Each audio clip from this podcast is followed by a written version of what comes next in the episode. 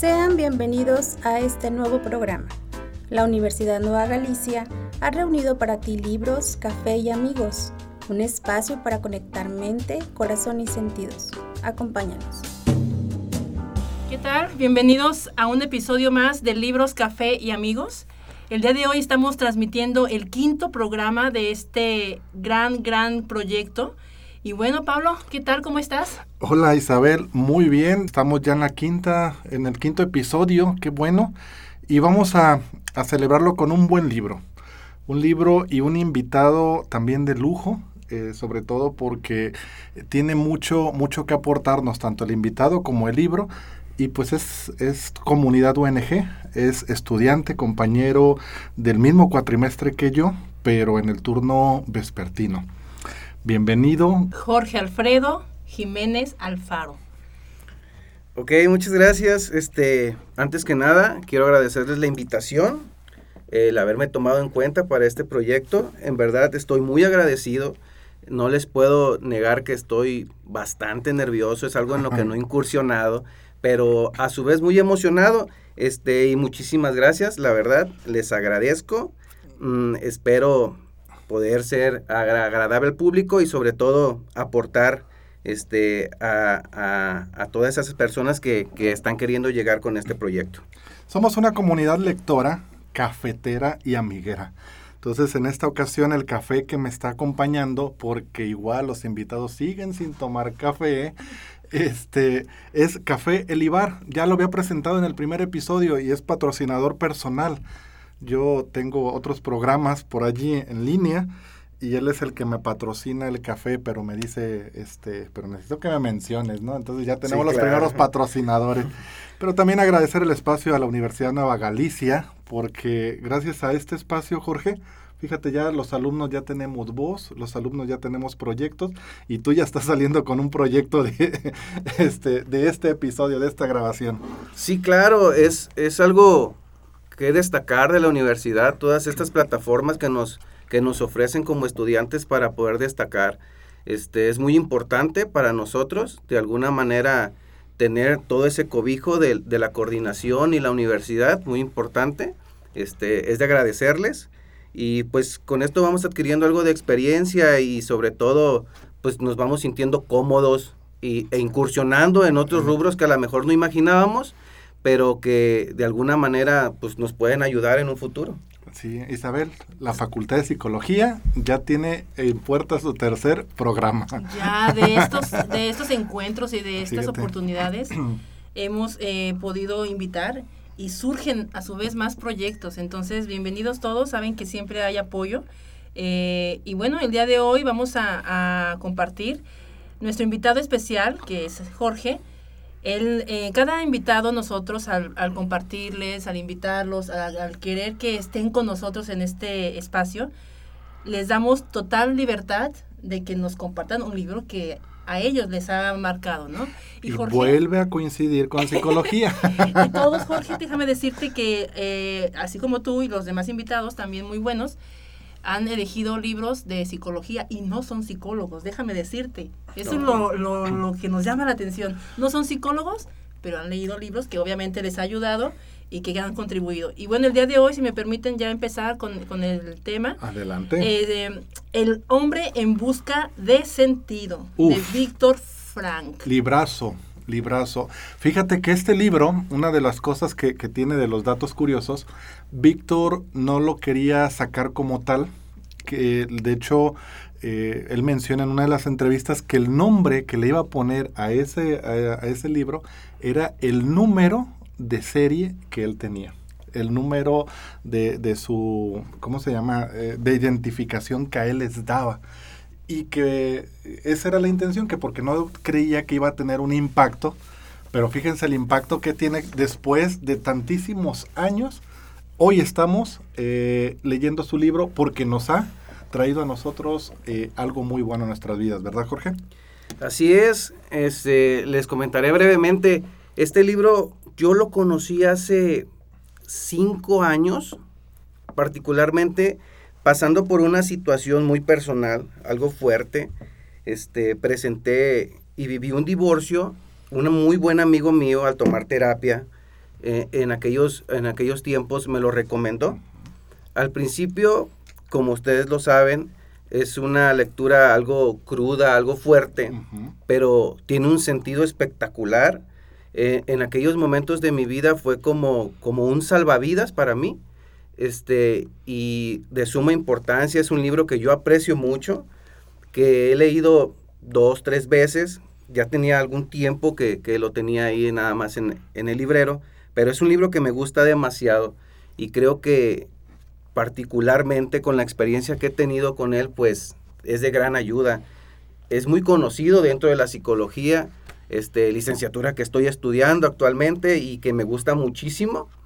Y pues no se me hace raro que todos los libros que hayan tratado sean de psicología. La psicología está presente en, todo, en todos los, rubros de la vida. Así es, es uno de los libros eh, de psicología más leídos, como ya dijiste, Jorge. Es un, es un manual obligatorio tenerlo, porque bueno, lo que el libro nos comparte es fuerte, sin embargo hay un gran mensaje, hay un gran mensaje en cada letra, que bueno, ahorita vamos a profundizar en, en ellos, pero eh, es un libro que de verdad no puede faltar. Ahí te va la anécdota.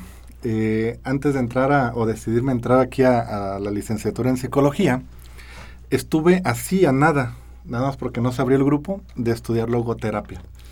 Y, y hago alusión a esto porque Víctor es el, el, el, que, el precursor de la logoterapia como tal y que hablas acerca de eso, ¿no? De encontrar el sentido de vida como a nuestras vidas y lo que nos mueve con el motor de vida.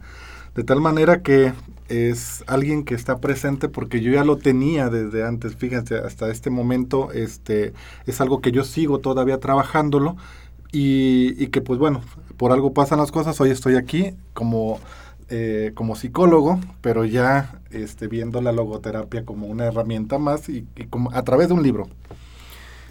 Sí, este Víctor ha sido un personaje dentro de la psicología muy fuerte.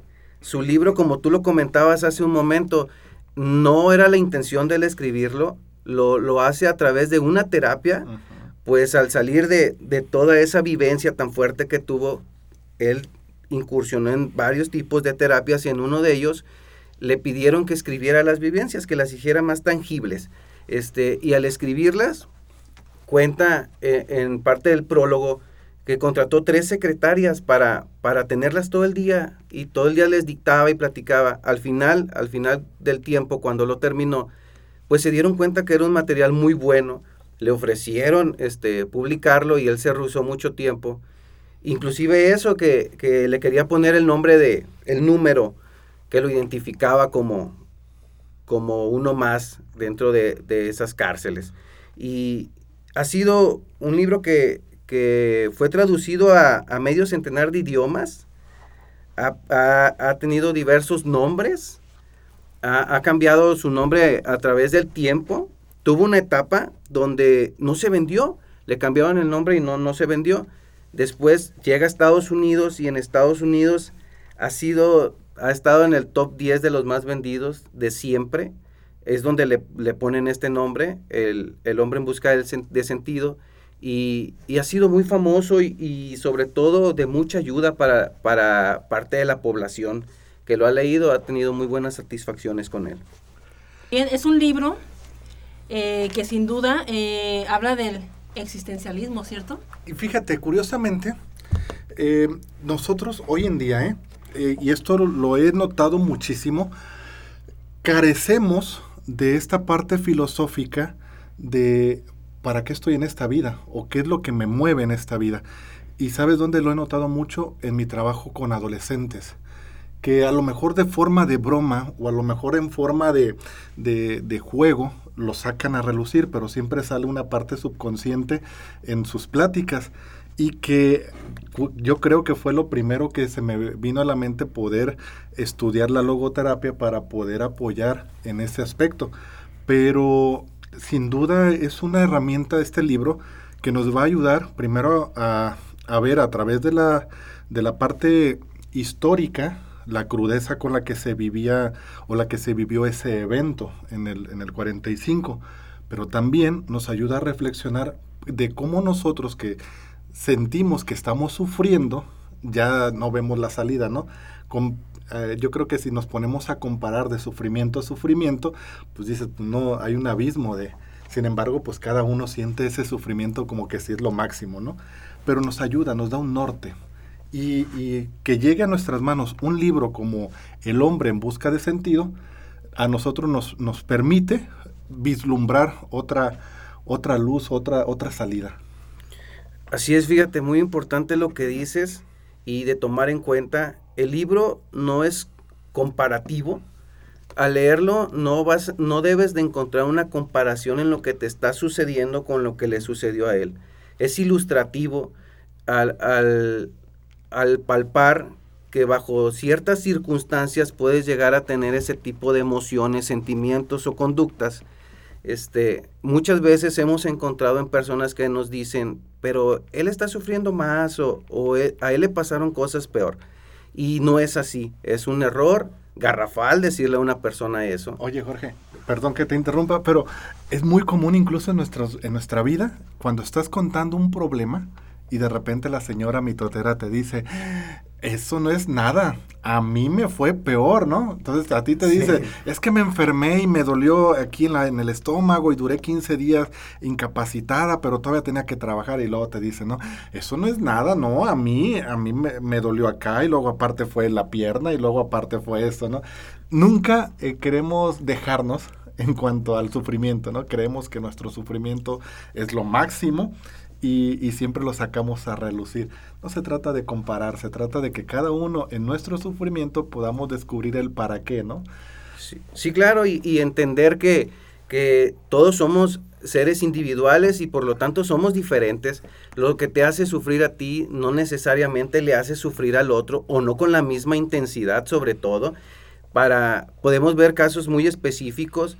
Hay personas que sufren están dentro de una relación muy conflictiva y eso les hace no ver más allá de, de, lo que tienen. Una relación este, escolar, eh, cuando hay bullying en las escuelas, este, si se te muere una mascota, cualquier tipo de, de relación que tengas, puedes vivir tu holocausto. O sea, de alguna manera, él lo hace lo ejemplifica en su vivencia, pero no es comparativo, no es decir, él vivió algo atroz que, no tiene comparación con lo demás, con lo que yo estoy pasando. No es como minimizar las, las, situaciones. Es algo muy importante que tenemos que entender con este libro. Y hay una, hay una frase que él comentó en alguna vez en una entrevista que vi, eh, que decía que los que sufrimos menos no debemos de ver con desprecio a los demás. Al contrario, necesitamos verlos con compasión y que es, se trata, viene alusión a lo que comentas, porque nosotros como sufrimos menos, creemos que los demás este, igual no están sufriendo o se hacen los exagerados. Y entonces volvemos a lo mismo, ¿no?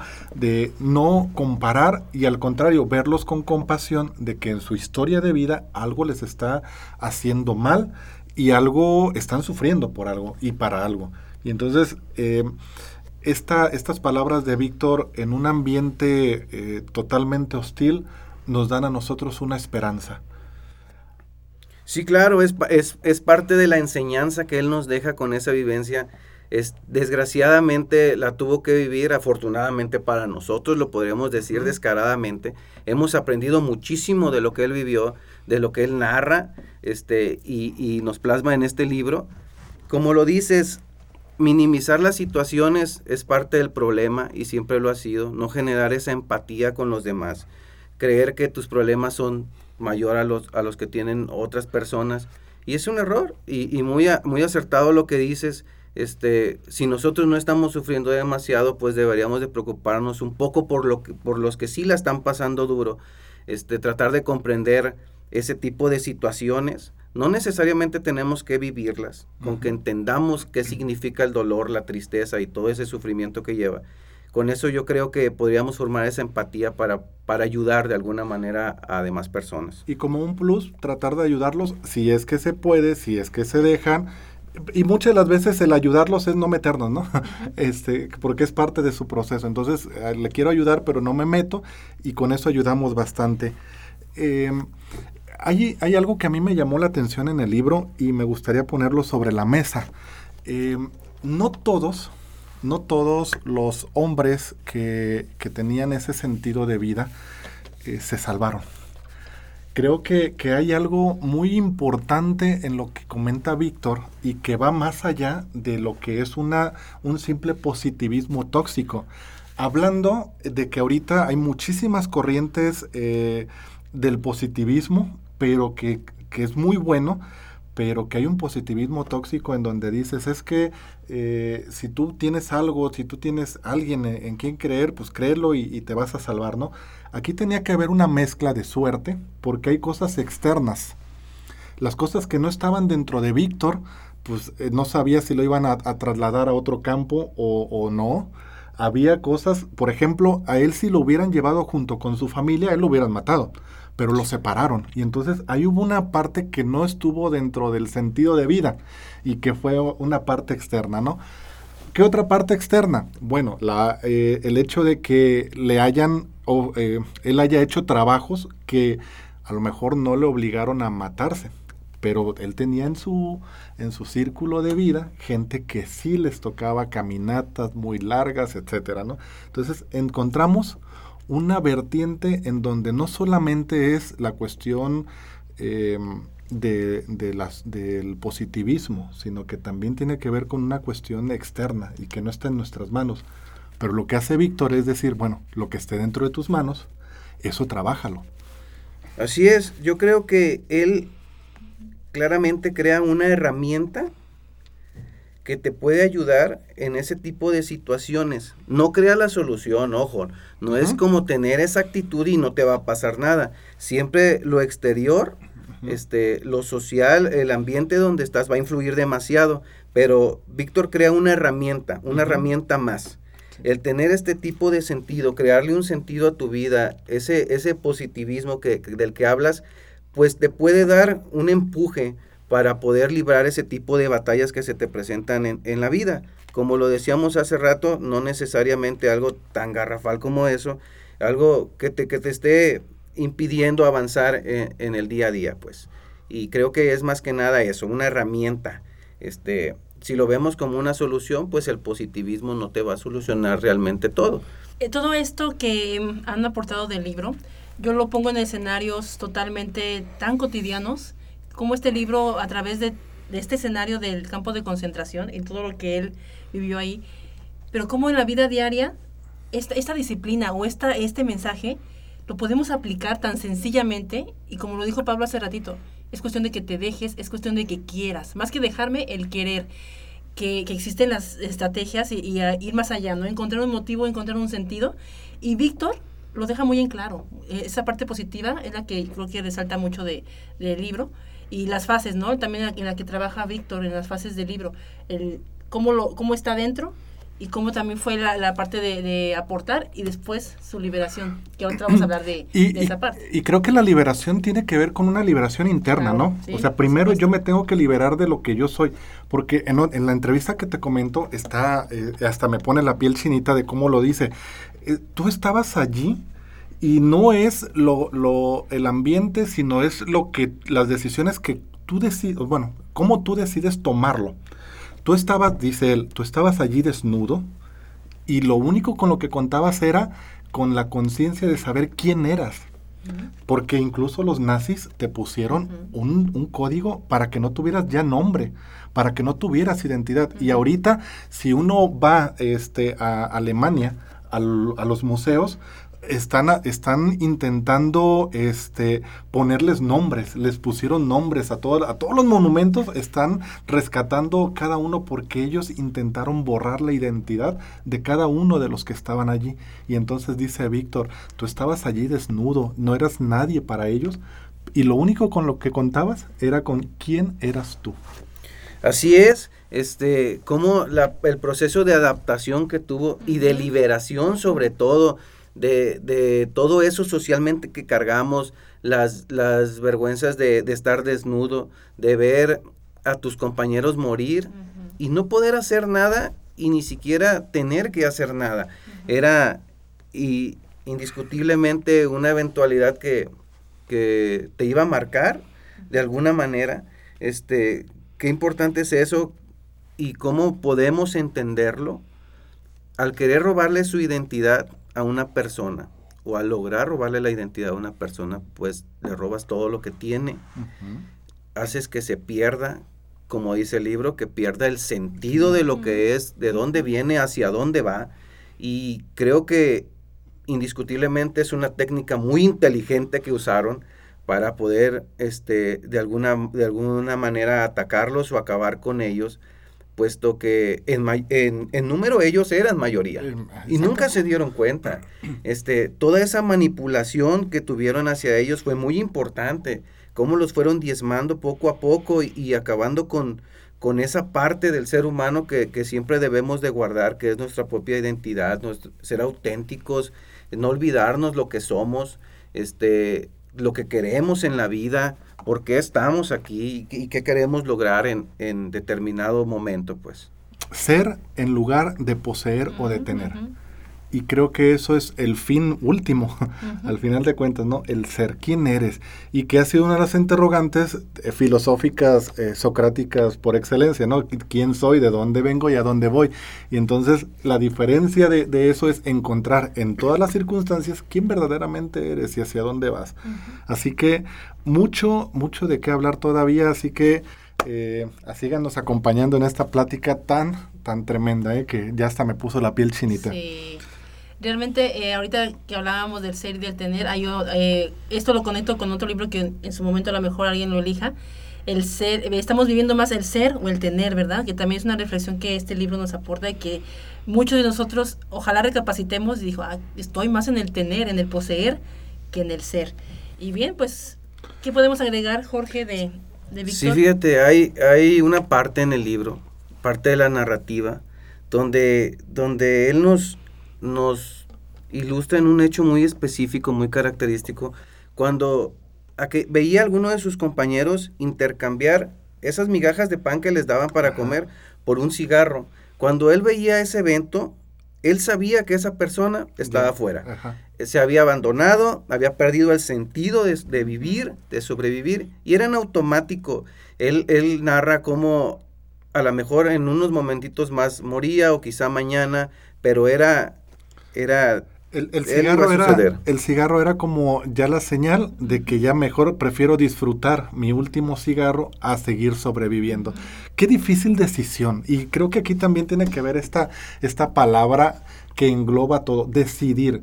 En una situación específica tienes un montón de emociones. Y son emociones que, se pueden tomar en, torno a positivas o negativas, de acuerdo al juicio de valor que tú le des, pero tienes que decidir cómo lo vas a afrontar, qué, qué sentimiento decides tú sentir, ¿no? Y que, pues bueno, esta, a mí me, deja eh, impactado esta, esta narrativa que, que da, porque muchos de nosotros también decidimos de repente ya en nuestra vida cotidiana decidir eh, dejar mejor disfrutar mi último cigarro, mi, seguir por el lado de la cerveza o X, X este, situación en vez de seguir sobreviviendo, ¿no? Sí, la parte de, abandonarte, por llamarlo de alguna manera, de soltar todo eso y, y, pues estás fuera, dejarte ir. Él lo narra de una manera muy peculiar, es, es por momentos desgarrador leer esa parte del libro, muy triste imaginarlo. La narrativa es tan buena que, que pareciera que la, que la estás viendo. Sí, es, es totalmente imaginable todo lo sucedido y demasiado triste pero llega a una situación donde, como comentas, ¿qué hacer con lo que te está sucediendo? Esa es la parte primordial que tenemos que ver. A todos nos van, nos suceden este, eventualidades que no queremos o situaciones para las cuales no estamos preparados en cierto momento. ¿Y qué vamos a hacer con ellas? Eso es lo que hizo él. Él, él narra que, que, por ser médico, él cuando llegó a, esos campos de concentración, pues ya era un médico. Entonces le, asignaron otro tipo de rol, que puede ser por suerte o, por cualquier otra situación que nos imaginemos. Le dan otro rol y él construye a partir de lo que le toca vivir algo que le mejore la situación. Acompaña, narra que acompaña a sus compañeros pues a bien morir, ¿no? que, que, es inimaginable estando en esa situación bien morir, pero él lo dice, pues al menos no los dejaba solos, no, no dejaba que, estuvieran solitos en el último momento, trataba de acompañarlos porque la situación donde me pusieron lo permitía. Ah, narra cómo sus compañeros, al saber que, es, que él era psiquiatra y sabía de, de psicología y todo, le decía, pues habla con nosotros, ayúdanos, motívanos a seguir viviendo. Él aún con toda su experiencia dice lo difícil que era pararse enfrente de ellos y hablarles. Dice, ¿qué les digo? No sabía qué decirles. Creo que no había mucho que decirles bajo las situaciones en las que estaban. Y aún así lo hace. Y muchas personas que estaban junto con él y lograron sobrevivir, lo hicieron gracias a eso. A encontrar un motivo, un sentido, a encontrar, a no perderse, a no perder su, identidad psicológicamente fuerte, aunque las circunstancias físicas no sean las adecuadas, él, él los mantuvo fuertes psicológicamente. Fíjate qué importante es esto, porque me recuerda que a nosotros como psicólogos nos van a llegar personas que están viviendo una situación a lo mejor de pérdida, de duelo. Y si nosotros no sabemos manejar la pérdida o el duelo, ellos se van a percatar de que nosotros estamos frágiles, que nosotros somos débiles en esa área y no les vamos a poder ayudar. entonces, imagínate el papel de Víctor al saber que él tampoco podía rescatarles, que él tampoco eh, estaba a lo mejor en un momento también crítico de su vida y tener que dar palabras de esperanza o palabras de ánimo está cañoncísimo, ¿eh? me, pone, me pone la piel chinita porque también, fíjate, eh, me ha tocado ir al Cefareso número 4 por ahí en algunas experiencias. Eh, y eh, en alguna ocasión me tocó escuchar a, un, amigo que me acompañaba darles un mensaje. Alguna, algunos de los, de los PPL que estaban ahí, era una pequeña comunidad como de 20 que, estaban en, la, en la actividad. Pero, se, pero fue tal su impacto, fue tal su experiencia, que lo único que, le salía, por así decirlo, eran palabras de ánimo. Y que ánimo, échenle ganas y, y pórtense bien, muchachos, etcétera, ¿no? me recuerda porque después saliendo en la evaluación le dijimos, es que realmente a ellos pues, no se les puede decir mucho eso porque son condenados casi casi de, de toda la vida. Y entonces este, es muy, muy poco probable que, que, tú les puedas este, animar en ese aspecto, ¿no? Entonces después le cayó el 20 a él, decir, ching, pues sí es cierto, ¿no? O sea, ¿cómo voy a ir a decirles a ellos que ánimo? Hay un futuro. Ajá, que hay un futuro, que échenle ganas, pórtense bien. Pues sí, o sea, pórtense bien porque pues, se van a evitar allí este, ciertas situaciones, ¿no? Pero pues es que al final de cuentas, pues ahí vas a estar y ya no hay mucho que hacer. El portarte bien, ese consejo era antes de haber estado ahí quizás pero eh, me, me, recuerda eso. Sí, fíjate, es, es esa parte que, que a lo mejor no, no, alcanzamos a desarrollar. Yo creo que, que, particularmente tu amigo hizo bien, este, decirles que aún hay un futuro, pues esto no se acaba hasta que, hasta que, se acaba. Entonces, aún en esas condiciones ellos pueden aportar mucho al mundo. A lo mejor pueden escribir su experiencia y, con eso evitar que a lo mejor otra persona llegue a esa misma situación. Este, en algún momento de la, de la vida tuve la oportunidad de platicar con una persona que, que al igual estaba condenada a muchos años de prisión y, y yo le, le, hablaba de, pues a lo mejor en, en, anteriormente no tuviste la oportunidad, por las circunstancias que sean, no tuviste la oportunidad de hacer algo relevante por el mundo a lo mejor hoy es tu momento de hacerlo. ¿Por qué no, por qué no escribes? ¿Por qué no hablas con personas y evitas que lleguen a las circunstancias que, en las que tú estás?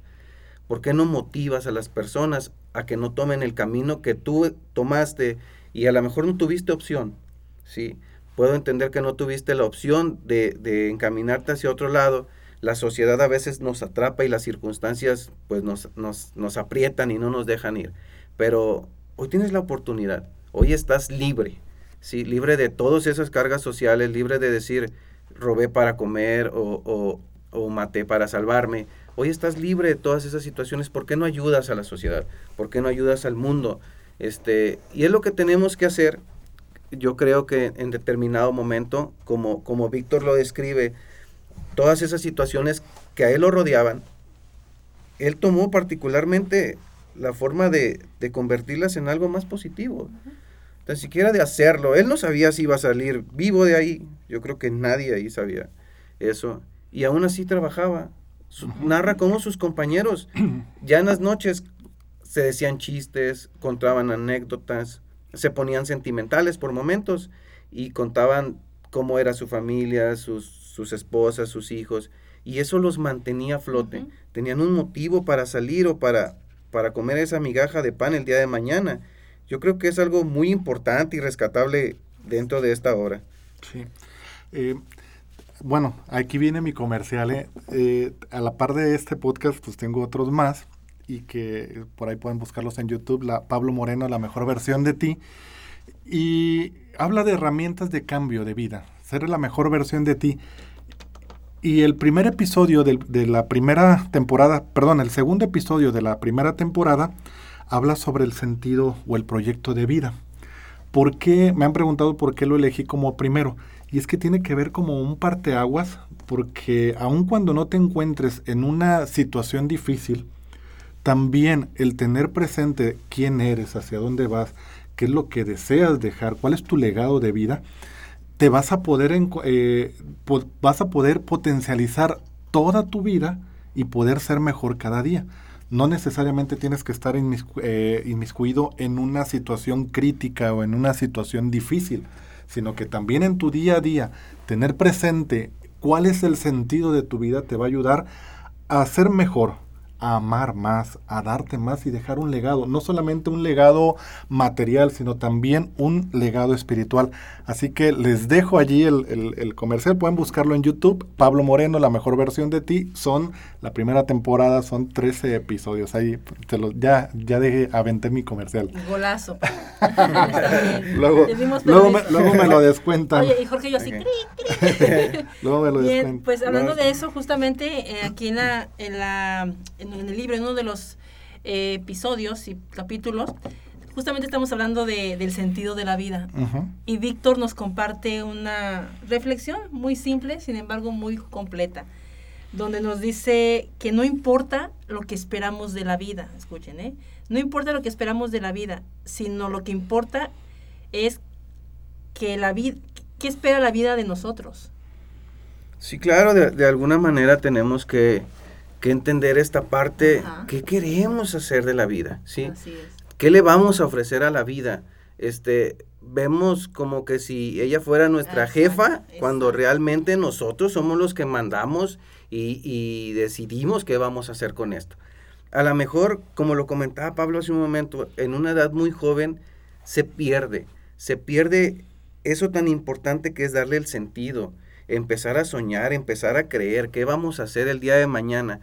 Este, se, es criticable, dicen es muy joven para pensar en eso, ahorita no, pero llega un momento en que lo necesitamos. Debemos de crear esos sueños, esos objetivos de vida para que el día de mañana tengamos bien claro hacia dónde vamos, qué queremos obtener, porque hoy vemos este, aunque somos muy jóvenes, todos los que estamos aquí, muy jóvenes, vemos eh, en la actualidad de la juventud algo libre, muy libre, tan libre que no sabe el día de mañana qué puede hacer, qué quiere hacer, qué le gustaría hacer con su vida.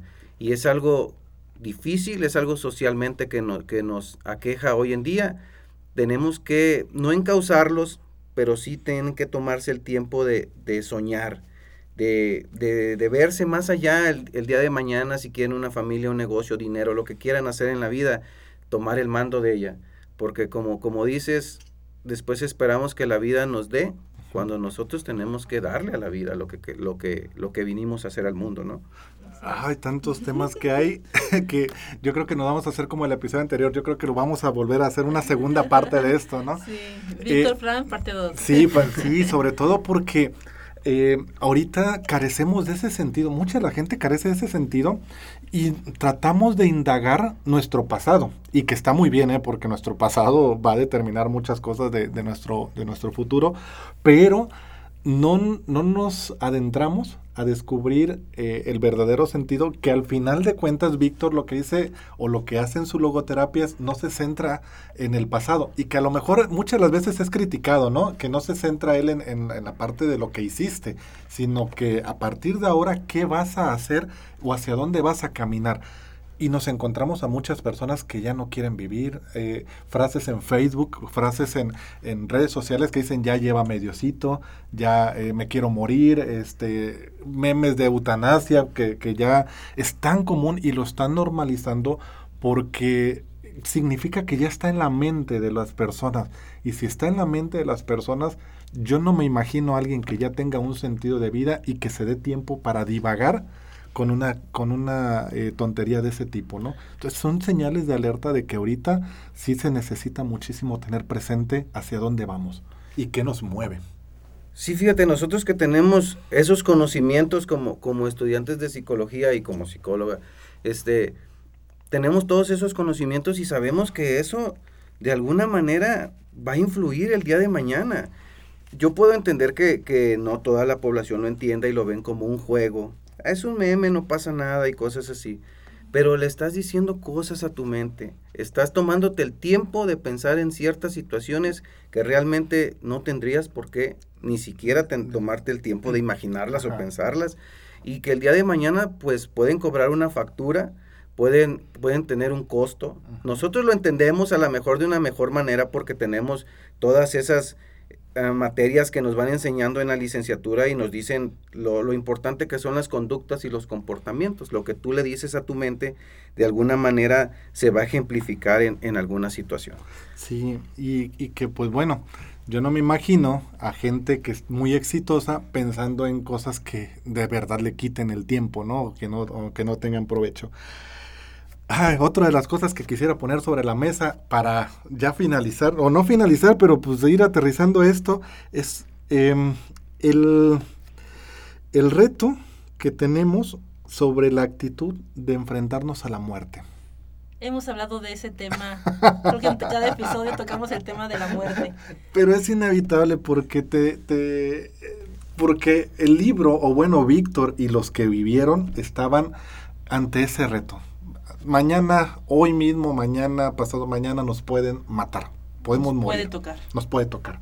Por las, por las circunstancias externas, no porque yo lo haya decidido. Y entonces, el reto de, de, de decidir esta actitud ante la muerte y que muchos de nosotros creo que lo vimos en el, en el segundo episodio, ¿no? Que si estamos preparados o qué es, cuál es el concepto que tenemos nosotros de muerte para tener esta transición de vida. Y Víctor lo aborda desde, desde la parte del ser, nuestra trascendencia, nuestra trascende, nuestra, sí, nuestra trascendencia, ya me, me, voy a equivocar aquí al decir la otra palabra, y sobre todo eso, ¿no? Poder disfrutar el aquí y el ahora y poderlo nosotros decir a la muerte, poderla abrazar en su momento, en el momento que nos llegue, pero ya tener en paz todo. Al final de cuentas, sí vamos a dejar un pasado, para bien o para mal, sí vamos a dejar un legado, para bien o para mal, pero entonces, ¿qué actitud yo voy a abordar? al enfrentarme a esta situación de que quizás hoy, mañana pasado mañana yo me pueda encontrar con la muerte. Yo creo que eh, hablar de la muerte tiene un sentido, por supuesto. Eh, nada más que le damos la vuelta. Cada vez que nosotros tocamos también el tema, la risita, ¿no? Como que los nervios. Sin embargo, haciendo un análisis y siendo más profundos en el tema, el pensar en la muerte, en mi muerte, en cómo voy a morir, cómo va a morir mi familia, yo primero, quién va a ser primero. Sin embargo, hablar de muerte es difícil. Sin embargo, es lo que me va a dar esa conciencia de qué estoy haciendo en el presente. Para cuando llegue ese día yo dejé algo, lo disfruté, lo viví, lo compartí. Y como no estamos tan apegados al tema de la muerte, vivo automáticamente el día. Y qué aburrido. Sin embargo, invitamos a reflexionar, ¿verdad? ¿Qué opinas, Jorge? Pues yo creo que es un tema tabú, sobre todo, socialmente muy satanizado, no debes de hablar de la muerte, cómo te vas a morir, ni mucho menos. Y está bien, pero podríamos darle la vuelta. Sabemos que es una eventualidad que va a suceder, todos vamos a morir indiscutiblemente en, algún momento. ¿Qué vamos a hacer antes de que eso suceda? si, si, si bien no podemos hablar de, de, de, qué manera va a suceder, porque pues sí te da miedito no ponerte a pensar y, y, y, ese tipo de situaciones, podríamos pensar qué vamos a hacer, hacer o qué queremos antes de que eso suceda. ¿Qué queremos hacer antes de que tu familiar se vaya, tu familiar pueda trascender, que, que, que él fallezca? ¿Qué quieres hacer con él? ¿Qué deseas? Porque indiscutible la muerte es algo que no vamos a poder evitar de ninguna manera. Y, lo importante es qué hagamos antes de que nos llegue. ¿Qué quiere, qué quiere hacer Jorge antes de que, llegue ese momento en su vida? Que puede ser muy súbito, como, como dice Pablo, puede ser muy súbito y, y pues no sé, en cualquier situación inimaginable. Yo creo que lo importante de, de, ver la muerte o el sentido que le podemos dar es como es inamovible, qué queremos hacer antes de que esto, esto llegue, de qué manera la vamos a abordar. Y entonces, para cerrar, en el libro podemos encontrar que Víctor se centra en el aquí y en el ahora. A partir de ahora, ¿cómo le voy a dar yo ese sentido? ¿Qué es lo que me va a mover el actuar? Y muchos, incluso otra vez vuelvo en el podcast que de la mejor versión de ti que tengo, el siguiente episodio inmediato es los motores de vida y que por ahí nos alargamos con 40 minutos, este, por eso les, les invito a escucharlo, pero ¿qué es lo que te va a mover? O sea, si tienes un sentido de vida, pero eso es qué te va a mover para poder llegar hacia allá. Y entonces eh, en el libro lo narra de esta forma en donde él vio que los que tenían a alguien en mente, este, normalmente eran los que sobrevivían. Cuando ya alguien se te borraba, esa familia, tus hijos, tu esposa, se te borraba de la mente, era cuando ya no tenías a nadie y entonces ya no tenías un motor. Aun cuando ya estuvieran muertos, aun cuando ya no estuvieran, pero estaban en tu memoria y esa esperanza de volverse a reencontrar, quizás porque ellos no sabían, sí sabían a lo mejor que se los habían llevado y que morían por comentarios, pero realmente no sabían cuál era el destino como tal. Y entonces aquí poder encontrar, Víctor nos, nos comenta, en el aquí, en la, ahora, un sentido de vida y un motor de vida para poder nosotros llegar a la meta. Eh, bueno, antes de cerrar, como ya comentó Pablo, Jorge, ¿hay algo más que quieras agregar del libro? Porque vamos a hacer una pregunta, la pregunta de cierre, de cajón, que, todo, que siempre hacemos, pero antes de llevarla a cabo, ¿Hay algo más que tú digas, este libro tiene esto y no lo hemos mencionado? Pues lejos de, no haberlo mencionado es como algo más para, para el auditorio de ustedes. Este, no, nos, no nos equivoquemos en, en, delimitar situaciones. Es, es un libro que, que, sí narra algo muy triste y muy feo que vivió la humanidad y de la cual pues fue partícipe. Pero tenemos que tener ese motor. Tenemos que trabajar sobre todo en, crearnos ese sentido. Nadie está exento de que sucedan situaciones adversas o nos veamos en ciertas situaciones. Eso no lo podemos manejar, está fuera de, de nuestro alcance. Lo que sí podemos hacer es prepararnos. Prepararnos para encontrar todos esos motores de vida, ese sentido que le vamos a dar a la vida, por si se llegan a presentar esas eventualidades, saber quiénes somos, dónde estamos y qué queremos hacer de la vida. Eso es lo creo lo más importante que te deja el libro. Tenemos que trabajarlo, tenemos que, que, darle importancia a esa parte. No la imaginamos, en, ningún momento de nuestra vida imaginamos estar presentes en, muchas situaciones, sin embargo, tenemos que, que, alimentar todo eso, lo que somos, y darle, darle la importancia a la preparación a una, hay que leer, hay que ayudarnos, hay que buscar terapia, hay que hacer muchas cosas para, para estar listos. Tenemos muchas herramientas hoy en día para, para, para poder apuntalar todo eso que somos como personas.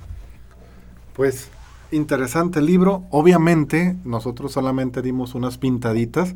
Vayan corriendo a comprarlo, a escucharlo en audiolibro insisto por quinta vez, no eh, lo pidan prestado ni los presten, por favor, porque eso no se hace, eso es un sacrilegio.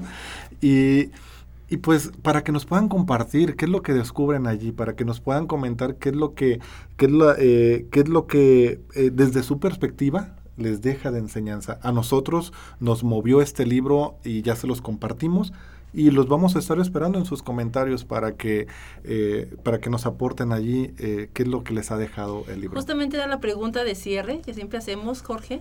¿Qué te deja este libro? Nos has compartido eh, para la audiencia. ¿Quieres agregar algo en qué te dejó este libro a ti, a ti, en lo más profundo de tu ser?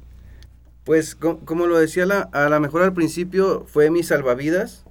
Lo quiero mucho, fue mi amigo, me ayudó y, pues creo, creo realmente que gracias a, esta lectura, a la comprensión, al apoyo de, mis amistades, al, guiarme hacia él, este, es como pude encontrarle un sentido. Les, les platicaba al inicio, a mí, por ejemplo, el divorcio fue mi holocausto en su momento y pues yo nunca me había preocupado qué iba a hacer después, pues yo tenía mi vida ahí medio planificada, ¿no? Y esa eventualidad me llevó a no saber qué seguía. Y, y, gracias a este tipo de lectura, a este libro en particular, le pude dar un sentido. Puse como motor principal a mis hijos, puse como, como objetivos todos aquellos sueños que hice de niño y que de alguna manera se había abandonado, como estudiar psicología a los 35 años. Este, le di todo ese sentido y creo que, que es una herramienta que podemos utilizar cualquiera de nosotros. Es es de mis libros preferidos, yo lo quiero mucho, ahí duerme junto conmigo. Y cada que tengo oportunidad de recomendarlo, este, lo hago, espero y les sirva, espero y lo lean, como, como dice Pablo, vayan y lo busquen, léanlo, este, y creo que en realidad les va a servir. Es una muy buena inversión. Y con esto cerramos. Eh, muchísimas gracias por acompañarnos. Sigan las redes de UNG. Estamos en Facebook, en Instagram, en Twitter y en el YouTube sobre todo porque allí es donde hospedamos estos podcasts, está el de Quintanilla y próximamente vienen más proyectos. El de Jorge, por ejemplo. El de Jorge, por ejemplo. ya, lo comprometimos, ya, sal, ya saliste. Estamos pensando, vamos a ver si me llegan al precio y vamos a ver qué sucede. invitado y te vas con, con compromiso. Sí, eh, oye, nos, van a, nos van a correr nuestros invitados. No, nos ponen a trabajar, ¿no? Sí, ya me dieron trabajo, creo que ese no era parte del plan. Así que fue un, un placer estar disfrutando este libro con ustedes. Isabel, Jorge, un gusto en conocerte y en, saber. Muchas gracias por abrir tu corazón, por compartir tus experiencias con nosotros y con el público. Esto queda entre nosotros nada más, ¿no? Sí, este, sí de igual forma, Jorge, eh, de verdad que dentro de nuestra gama, ojalá todos pudieran venir, quisieran venir. Eh, y no dudamos que cuando platicamos Pablo y yo de los invitados, por supuesto que eh, tú eras uno de los que tenías que estar aquí en este programa. Yo sé que hay para todos. Eh, pero mira, lo que nos vino a compartir. Muchísimas gracias, Jorge, de verdad. Vamos a esperar a que tu podcast salga próximamente, y que lo compartan mucho de tus seguidores, porque a partir de ahora ya eres famoso, ¿eh? Sí, por supuesto, por supuesto. y les pedimos que compartan este podcast, nos dejen sus comentarios, sus reacciones, síganos en cada... Eh, ah, ya me trabé, pero bueno, síganos cada semana con un episodio más de Libros, Café y amigos. Hasta la próxima. Por hoy hemos terminado. Los esperamos la próxima semana que tenemos para ti libros, café y amigos.